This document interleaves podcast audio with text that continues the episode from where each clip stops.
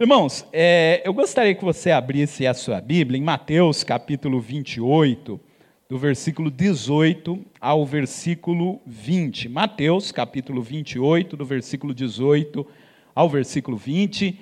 Quando me foi feito o convite, é, fui desafiado a falar a respeito desse tema, ser e fazer discípulos. E eu fiquei o mês todo pensando a respeito desse tema e quero compartilhar algumas coisas que Deus colocou ao, ao meu coração, alguns desafios que Deus colocou para mim que eu quero compartilhar com os irmãos também nesta manhã. Mateus capítulo 28, a partir do versículo 18, diz assim a palavra de Deus.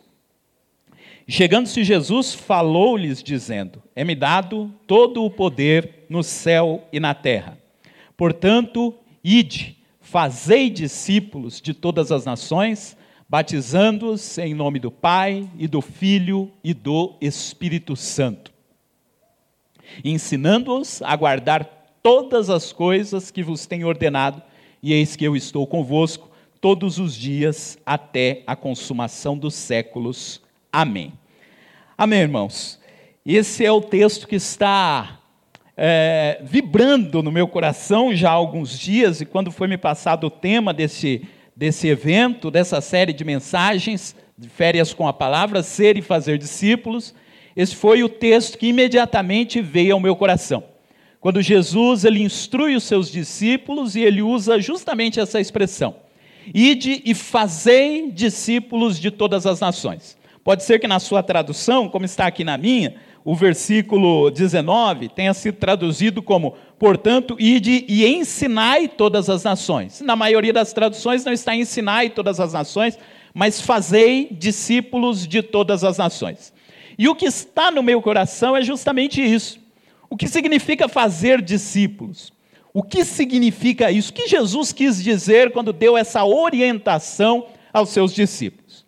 Irmãos, quando esse texto ele foi pronunciado por Jesus, é, Jesus estava num momento muito especial.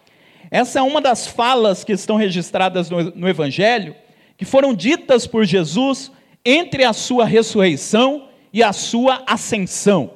Jesus ressuscitou, e os irmãos sabem que logo após a ressurreição de Jesus, Jesus caminhou com seus discípulos, fez diversas aparições entre os seus discípulos no intervalo de tempo de 40 dias.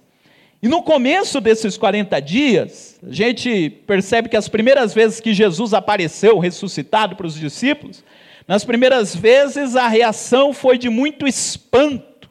Tanto é que a primeira vez que Jesus aparece com os discípulos, não à toa, a primeira coisa que Jesus fala quando ele aparece ressuscitado, em várias vezes, é: não temas. Porque imagine, né? Jesus acabou de ressuscitar, eu neguei a Jesus, no caso de Pedro, ele negou Jesus três vezes, os outros discípulos fugiram, e Jesus aparece ressuscitado.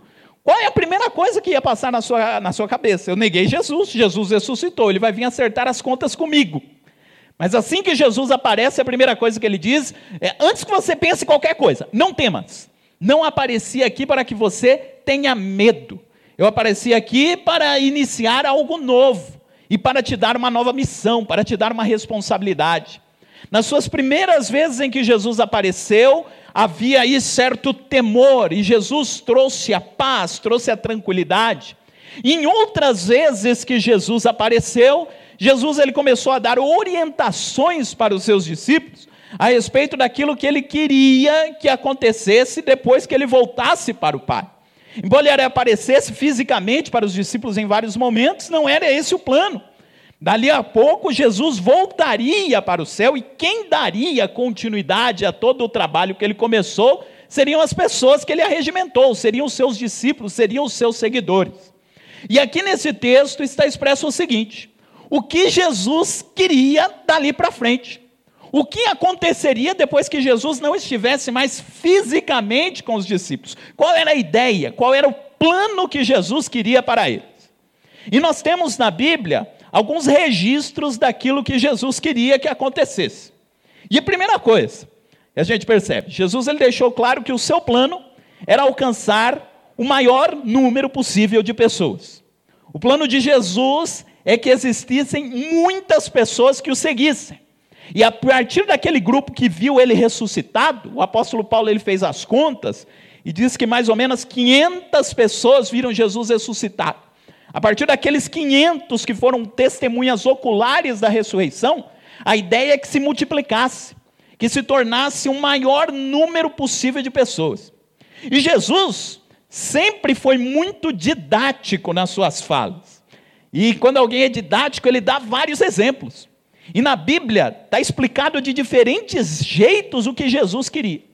Por exemplo, Lucas, quando vai registrar esses últimos dias de Jesus, ele explica da seguinte forma: ele diz, ó, antes de Jesus subir ao céu, ele reuniu os discípulos e diz o seguinte: Eu quero que vocês sejam minhas testemunhas.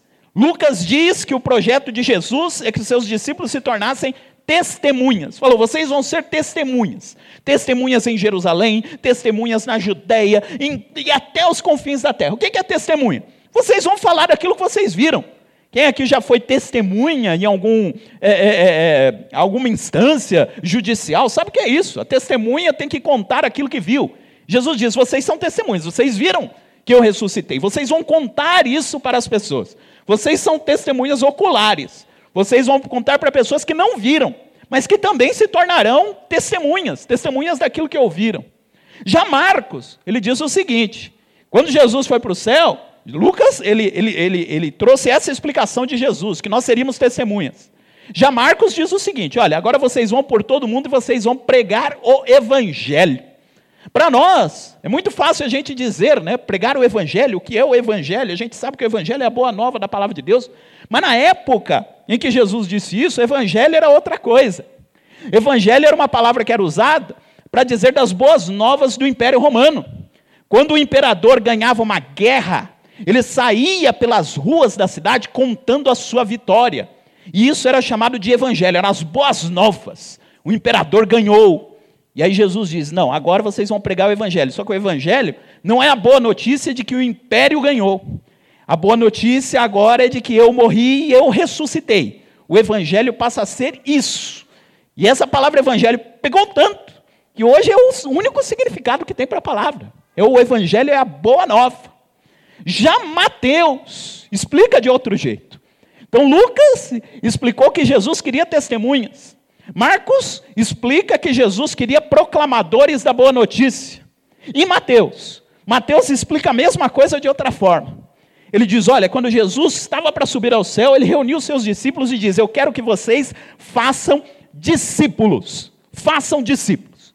Na realidade, Mateus, Marcos, Lucas falaram a mesma coisa, mas usando exemplos diferentes. E eu quero me ater a essa expressão que Jesus disse para os seus discípulos.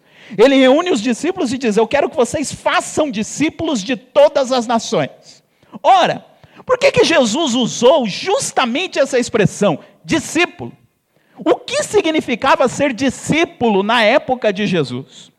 Na época de Jesus, existiam outras pessoas que tinham discípulos, não era só Jesus que tinha discípulos. Por exemplo, na Bíblia você vê, que João Batista, por exemplo, tinha os seus discípulos. Os grandes mestres ensinadores da lei, todos eles tinham o seu grupo de discípulos. O que era ter um discípulo? Quando alguém se tornava um grande intérprete da lei, quando alguém se tornava alguém que explicava o que a lei queria dizer e começava a reunir seguidores ao redor de si, ele começava a ser chamado de mestre e os seus seguidores passavam a ser chamados de discípulo. O discípulo era aquela pessoa que olhava para o seu mestre e queria ser como ele. E tinha ele como referência para tudo aquilo que ele viria fazer. Então, por exemplo, João Batista tinha os seus discípulos. Eram pessoas que olhavam para João Batista e diziam o seguinte: a lei tem coisas difíceis de entender, mas o meu mestre, que é João Batista, ele é aquele que vai dar para nós as instruções, vai dizer como é que nós temos que agir, como é que nós temos que interpretar corretamente. Ser um mestre era alguém que dava o, o, o parâmetro para aqueles que estavam seguindo. E os discípulos olhavam para o mestre e não queriam apenas entender aquilo que o mestre estava dizendo, mas eles queriam ser como o seu mestre. Inclusive, tinha um, um costume em Israel que existiam crianças, normalmente crianças de famílias mais abastadas, E quando percebia-se que aquelas crianças chegavam em determinada idade, e eles conseguiam decorar trechos da lei, e eles tinham uma boa desenvoltura, eles eram mandados para Jerusalém e eles iam estudar com algum grande mestre. E eles iam lá para a casa do mestre, moravam com o mestre, seguiam o mestre o tempo todo. Foi o caso de Paulo. Paulo ele era de uma família de destaque lá de Tarso, e quando Paulo era adolescente, ele foi mandado para Jerusalém para estudar com um mestre, que era Gamaliel. E ele fazia meio que um estágio ali com, com o Gamaliel, aprendendo tudo aquilo que ele falava, a forma como ele vivia. Isso era ser discípulo. Era ter alguém como referência e viver na base daquela referência. Mas existia uma questão. Não era qualquer pessoa na época de Jesus que poderia se tornar discípulo de um grande mestre. Não, é? era comum fazer aquilo que Jesus fez. Onde é que Jesus foi procurar os seus primeiros discípulos? Nenhum mestre daquela época fazia o que Jesus fez. Jesus foi lá na beira do mar da Galileia. Galileia não era a região central, não era a Judéia. Galileia era igual Perus, era longe. Não era o lugar mais importante, não era a Moca, era lá Perus, era lá distante. Jesus foi lá na beira do mar da Galileia, e diante de pessoas que não tinham qualquer tipo de expressão social, Jesus convida aqueles homens que estavam pescando e diz: Vinde após mim, se tornem meus discípulos. Eu vou fazer com que vocês se tornem pescadores de homens. Jesus fez uma coisa que nenhum mestre fazia naquela época. Ele arregimentou discípulos entre pessoas simples, entre pessoas comuns, entre pessoas que jamais teriam a oportunidade de se assentar aos pés de um Gamaliel, aos pés de um grande mestre. E aqui, quando ele reúne os discípulos, ele diz a mesma coisa. Ele diz: O que vocês vão fazer? Vocês vão sair por todo mundo e por onde vocês passarem, vocês vão fazer discípulos. E quem que tem que ser os discípulos? Tem que ser alguém que tenha um pré-requisito, alguém que já tem um amplo conhecimento da lei e tal. E Jesus diz: não tem pré-requisito. Quem é que pode se tornar discípulo? Todo aquele que crê. Porque antes, para ser discípulo de um grande mestre, você tinha que ter um pré-requisito. Você tinha que ser de uma família que te desse ali o sustento. Você tinha que ter alguém que já tivesse um conhecimento prévio, senão você não conseguiria ser discípulo de um grande mestre. E qual é o requisito que Jesus põe para que essas pessoas sejam seus discípulos? Nenhum. É apenas crer naquilo que ele estava falando. E aí, parece que o evangelho vira um negócio muito simples, né? Porque eu digo, não tem requisito, o único requisito é crer. E aí você diz, então o negócio é banalizado, né? Porque qualquer um pode aceitar o evangelho, não tem nenhum requisito, pelo contrário. O evangelho tem um tão alto padrão de vida, o requisito dele é tão alto, que ninguém teria o pré-requisito necessário para aceitar o evangelho. E aí, por conta disso, o que, que Jesus faz? Jesus diz: esquece todo o pré-requisito que vocês têm. O único pré-requisito sou eu que dou para vocês. Então não adianta se eu tenho uma grande bagagem anterior, se eu não tenho. Se eu tiver uma grande bagagem anterior, mesmo essa minha grande bagagem anterior não é o suficiente para que eu alcance o Evangelho. Então o que, que Jesus faz? Jesus nivela todo mundo. Aquele que tem uma, uma, uma história familiar serve, aquele que não tem serve também, porque os nossos pré-requisitos, por melhores que sejam, não seriam suficientes para que nós alcancemos o padrão do Evangelho. E é isso que Jesus propõe fazer discípulos de todas as nações. Qualquer tipo de pessoa pode se tornar discípulo de Jesus. E eu acho interessante a expressão que Jesus usa. Ele diz aqui que eles devem fazer discípulos. Ou seja, o discípulo, ele não vem feito. Como eu falei, ele já não vem com o pré-requisito. Ele é construído eram pessoas que não existiam antes com aquelas características. Os discípulos lá no meio, no, na beira do Mar da Galileia, a gente fala hoje, é Pedro, Tiago, João, os grandes apóstolos de Jesus. O que, que eles eram antes de, de, se conhe, de conhecerem a Cristo? eram meros pescadores no mar da Galileia. Não eram discípulos, não eram apóstolos. Jesus os transformou em discípulos, em apóstolos. Ele pegou eles do zero e começou a trabalhar com eles. E assim, Jesus diz: Olha, vocês vão reunir o maior número de pessoas, mas que tipo de pessoas que eu quero que sejam formados? Eu quero que sejam formados discípulos. E eu fiquei pensando numa coisa, né? Existem várias áreas da vida, e quem aqui trabalha com público, tem algumas profissões que exigem que você trabalhe com o público, que você tenha que multiplicar pessoas. Por exemplo, se você tem trabalha com vendas, muito provavelmente aqui alguém trabalha com vendas, o que é, que é o objetivo de um vendedor? O vendedor tem que fazer clientes. Se você é, é, você trabalha com, com marketing, você tem que fazer o quê? Você tem que fazer consumidores. Tem que transformar a pessoa que está lá navegando na internet em um consumidor, alguém que se interesse por aquele produto. E falando em redes sociais, tem gente que tem os perfis lá nas redes sociais e você tem que fazer seguidores. Então, dependendo do ramo de trabalho, você tem que fazer seguidores, você tem que fazer, é, você tem que fazer consumidores, você tem que fazer clientes. Só que é o seguinte: se você tem que fazer clientes, você tem que fazer, multiplicar o número de clientes, pouco importa a vida do cliente. A não ser que alguma coisa lá da vida seja importante, da vida dele seja importante para que você venda o produto. Pouco importa o que ele fez da vida, qual é a experiência que ele teve antes ou depois. Se você tem que fazer seguidores na rede social, pouco importa como é a vida do seu seguidor, ele é um número que está ali. Mas quando Jesus lança o desafio para os discípulos, ele diz aqui: vocês não vão formar consumidores, vocês não vão formar meros seguidores, vocês não vão fazer como os fariseus que formam prosélitos, apenas repetidores daquilo que eu vou falar. Vocês vão fazer discípulos. Porque quando um mestre formava um discípulo, o mestre se importava com a vida do discípulo, as experiências anteriores que aquele discípulo teve o que é que aquele discípulo acreditava antes de se encontrar com ele, o que ele vai passar a acreditar. O discípulo ele não é um mero número. O discípulo é mais do que um seguidor. O discípulo é alguém que vai ser formado dentro da complexidade da sua vida. Isso que significa ser discípulo. E é por isso, irmãos, que é muito complicado fazer discípulos. Por quê?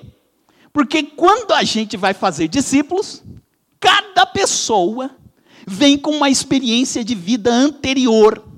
E quando você se torna discípulo de Cristo, Jesus pega aquela sua experiência de vida anterior e transforma numa nova coisa. Só que tem uma coisa: tem gente que vem com determinada experiência de vida anterior e tem gente que vem com uma experiência de vida anterior totalmente diferente. E um método como Jesus vai trabalhar na vida de um, às vezes é diferente do modo como Jesus vai trabalhar na vida de outro, porque ele está formando, ele não está formando números, ele não está formando clientes, ele está formando discípulos. E é por isso, irmãos, que fazer discípulos é uma atividade tão complicada, porque nós, seres humanos, somos complicados. E como é que nós vamos fazer discípulos? Jesus diz aqui: vocês vão fazer discípulos, ensinando a guardar todas as coisas que eu vos tenho dito. Olha só que coisa interessante. Ser discípulo de Jesus não é simplesmente aprender aquilo que ele falou e repetir.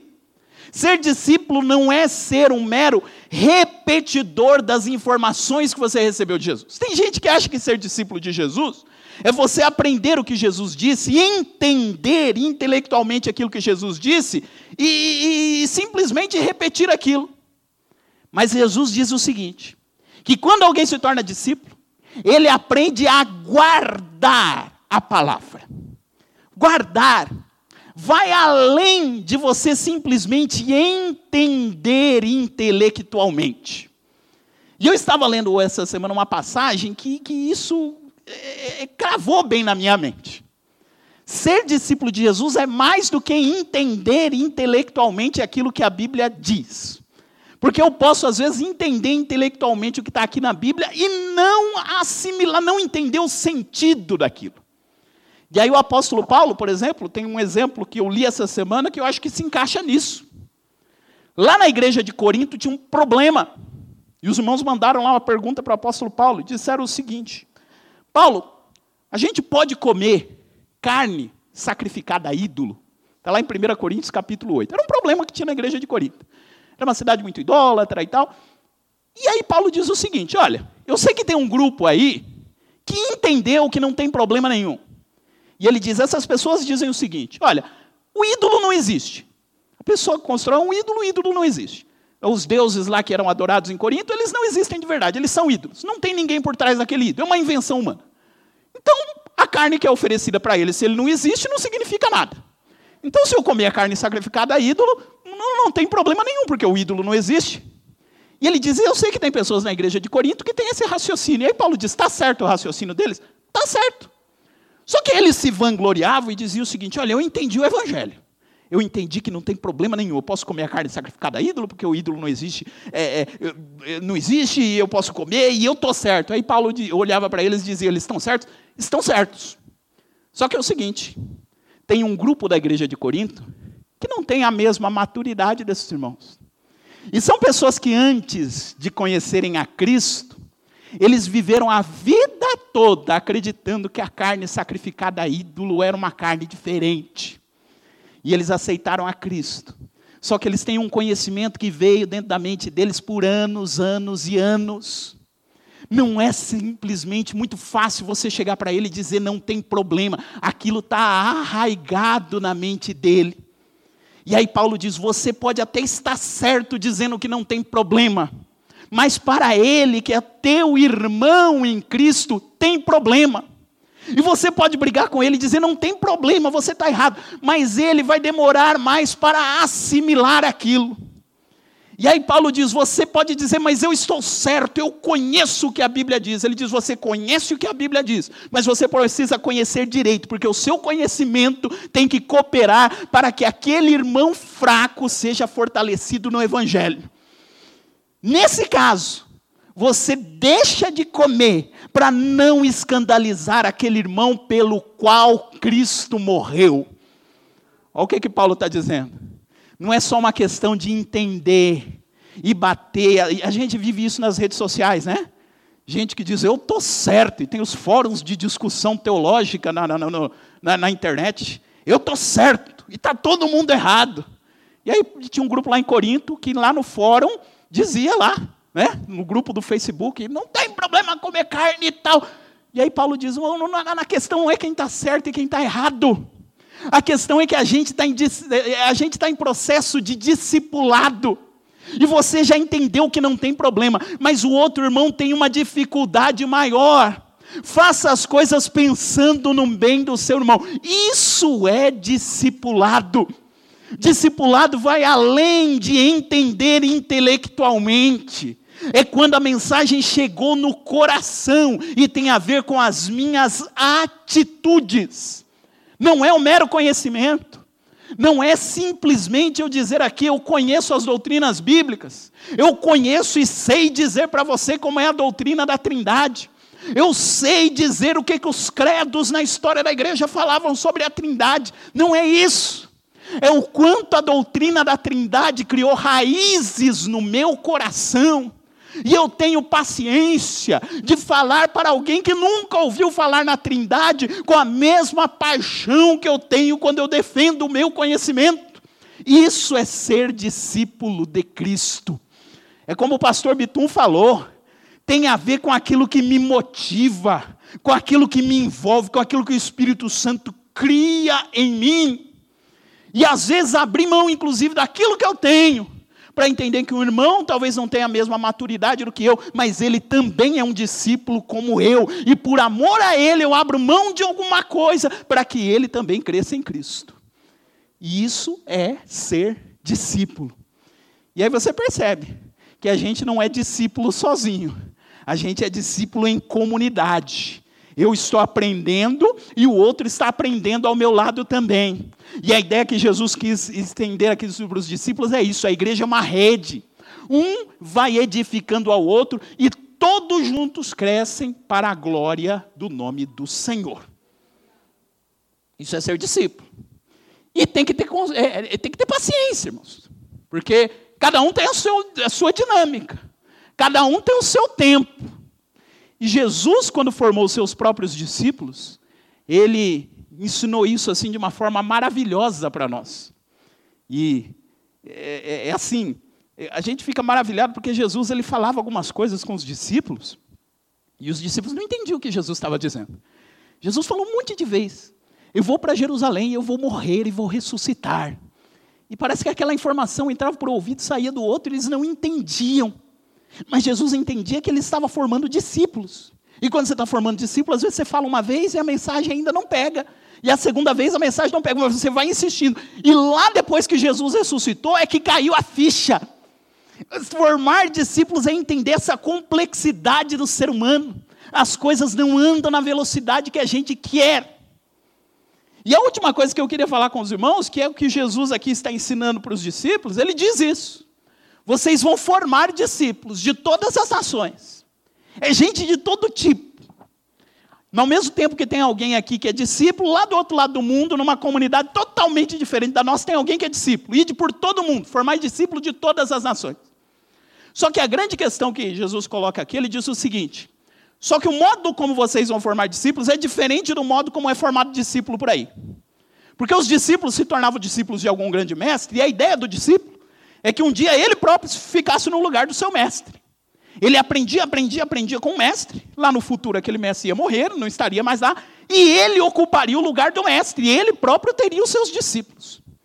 E aí, quando Jesus chama os discípulos e diz o seguinte: vocês vão fazer outros discípulos, mas tem uma diferença. Vocês não vão um dia se tornar mestres, no sentido de que vocês vão ter os seus próprios discípulos. Pelo contrário, vocês vão formar discípulos à medida que vocês continuam sendo discípulos. Não, vocês não vão ser mestres formando discípulos, vocês vão ser discípulos formando mestres. Por que, que é importante a gente destacar isso? Porque às vezes a gente acha que quando a gente está formando discípulos, a gente já está num grau acima. E a gente não necessita mais aprender nada, porque agora a gente é que está formando discípulos. E Jesus está dizendo exatamente o contrário. Ele diz: à medida que você está formando discípulos, você continua sendo discípulo. Você pega aqui, por exemplo, Pedro, que foi um dos primeiros discípulos de Jesus, e aí depois que Jesus morre, ressuscita, você está lendo lá o texto e diz: agora Pedro entendeu, Pedro está pronto, Pedro prega no Pentecostes, Pedro é uma benção. Pedro virou mestre, agora ele vai formar discípulos, ele deixou de ser discípulo, não tem mais nada para aprender. Mas aí você vai lendo as páginas da Bíblia e você diz que o apóstolo Pedro, Pedro, depois do Pentecoste, depois de ter curado, ressuscitado gente, diz que teve uma ocasião lá que tinha gentios e judeus comendo juntos. E o que que Pedro fez? Pedro se esquivou lá, né? Ele, ah, se eu sentar aqui nessa mesa, o pessoal lá vai se incomodar comigo. E ele, e, e, e ele fez umas coisas lá que ele não deveria fazer. Sentou numa mesa e quando o outro não estava, ele sentava. E Paulo olhou para aquilo e disse que chamou a atenção de Pedro e disse: Pedro, você não está agindo conforme o evangelho. Quem? Pedro. O apóstolo Pedro, que Jesus disse lá que, era, que ia ganhar a chave. E, e aí? Pelo seguinte motivo. Pedro, ele começou a formar discípulos, mas ele próprio continuava sendo um discípulo. Ele próprio, em determinado momento, pisou na bola. Ele próprio, em determinado momento, precisava aprender alguma coisa, porque ele continuou sendo discípulo. O próprio apóstolo Paulo teve lá no meio do seu ministério uma discussão com Barnabé, que se separou, e disse que foi um negócio muito sério. E lá no final, por causa lá de João Marcos, o João Marcos não queria continuar com eles na viagem, e ele se separou, foi uma briga por causa de João Marcos. Porque Paulo também era discípulo, ele estava formando discípulos por todas as cidades que ele passava, mas ele continuava sendo um discípulo. E lá no final da vida, ele escreveu para Timóteo: Me traga Marcos, porque ele é muito útil no meu ministério. Paulo era discípulo e estava formando discípulos. Por quê? Porque mesmo que a gente esteja formando discípulos, a gente continua na condição de discípulos. É a mensagem que o pastor Bitum pregou no primeiro dia. Sede meu discípulo, como eu sou de Cristo. Paulo está dizendo, eu continuo sendo discípulo. Por isso que eu posso dizer, sede meus imitadores, como eu sou de Cristo. Porque eu estou no mesmo nível de vocês. Eu estou seguindo o mesmo Cristo que vocês estão seguindo também. Mas é para nós é tão fácil achar que a gente já está no outro nível, mas não. O proposta de Cristo para a igreja é que todo mundo continue sendo discípulo de Jesus até o final da vida. Você vai encontrar alguém que chegou no final da sua caminhada, caminhou 50, 60, 70 anos com Jesus. O que, que ele se transformou? No último dia da vida dele, ele continuava sendo discípulo. É alguém que continuava aprendendo até o dia da sua morte. Porque o mestre continua sendo Cristo. A gente não deve formar pessoas que tenham é, é, que, que, que, tenham que ser é, referenciadas em nós. Nós temos que pedir que as pessoas olhem para nós do jeito como nós olhamos para Cristo, porque a gente passa a ser discípulo de Jesus assim como eles. É discípulo que forma discípulo. E aí eu termino dizendo aquilo que o apóstolo Judas falou na sua carta. Judas, versículo 20, Judas é o penúltimo livro da Bíblia, e tem um versículo que eu gosto muito, que é o versículo 20, lá no finalzinho da carta, onde Judas chama muita atenção lá da, da, da igreja, por conta de vários problemas que estavam acontecendo lá, e quando ele vai terminar, ele diz o seguinte: Portanto, irmãos, edificai-vos a vós mesmos Ó, vós, porém, amados, edificando-vos na vossa fé santíssima, orando no Espírito Santo. Tem uma tradução que diz edificando a vós mesmos. E quando você lê esse versículo, parece que tem alguma coisa errada no versículo. Porque dá a impressão que quem tem que edificar a gente é Deus. E Judas está dizendo: não, não, é, é vocês é que vão edificar um ao outro. Porque todos vocês estão em processo de aprendizado, porque todos vocês são discípulos, e um vai aprendendo e um vai ensinando com o outro. Não existe ninguém na igreja que esteja numa posição que não precise aprender mais nada. Nós vamos nos edificando a nós mesmos conforme a santíssima fé. Isso significa ser discípulo de Cristo. E sabe por quê? Porque Deus escolheu colocar os seus tesouros em vasos de barro, para que a excelência do poder não esteja em nós às vezes a gente acha que Deus colocou um tesouro dentro de nós e a gente se tornou diferente. A gente se tornou de ouro. E ele diz: Não, você continua sendo barro, você continua sendo discípulo, você pode ser o apóstolo Pedro, mas vai ter um momento lá que você vai ter que aprender com o Paulo, que se converteu depois de você e que viu que aquilo que você está fazendo não está conforme o Evangelho. E você vai aprender porque você continua sendo discípulo. Esse é o desafio que Deus coloca para a gente. Fazer discípulos. Pegar pessoas que talvez não tiveram nenhum contato anterior com Cristo e transformá-los em alguém que siga a Cristo.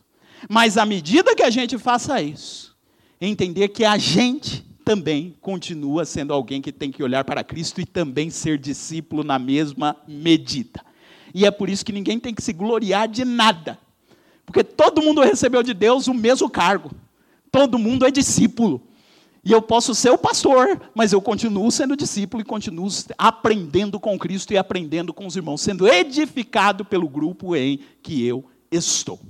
E é dessa forma que o mundo vai ser impactado pela mensagem do Evangelho e vai também aprender a ser discípulo de Cristo. Eu gostaria de convidar você para que você esteja de pé nesse instante, eu gostaria de orar com a igreja do Senhor Jesus nesse momento. Para que a gente entenda esse desafio de continuar a ser discípulo de Jesus. E quantas vezes é muito mais fácil, irmãos, a gente achar que a gente já sabe o que fazer, mas o discípulo é aquele que tem a humildade de parar e de olhar para o seu mestre e dizer: o que, que eu preciso fazer agora? Como que eu vou agir no meio dessa situação? E você pode ser alguém que tem uma longa caminhada cristã, alguém que já caminhou com Cristo durante muitos e muitos anos, mas é possível que ainda em algum momento na sua vida você se depare com uma, circunstância que você olhe para aquela circunstância e diga: o que, que eu faço agora? E sabe por que você diz o que, que eu faço agora? Porque você continua sendo discípulo de Cristo, mesmo que você esteja formando algum novo discípulo.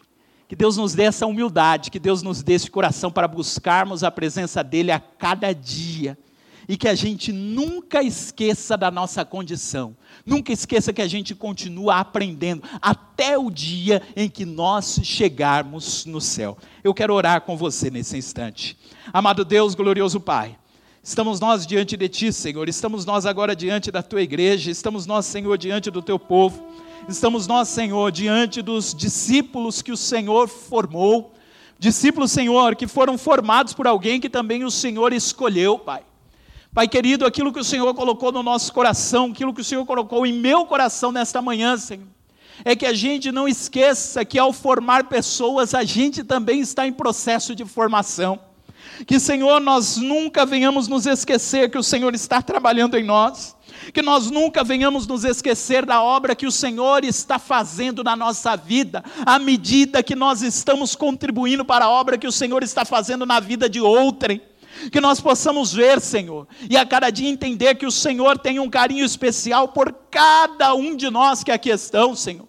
Que cada um dos teus servos que estão aqui, Senhor, tem uma história de vida, tem experiências diferentes da nossa, e que o Senhor é aquele que conhece a experiência de vida de cada um.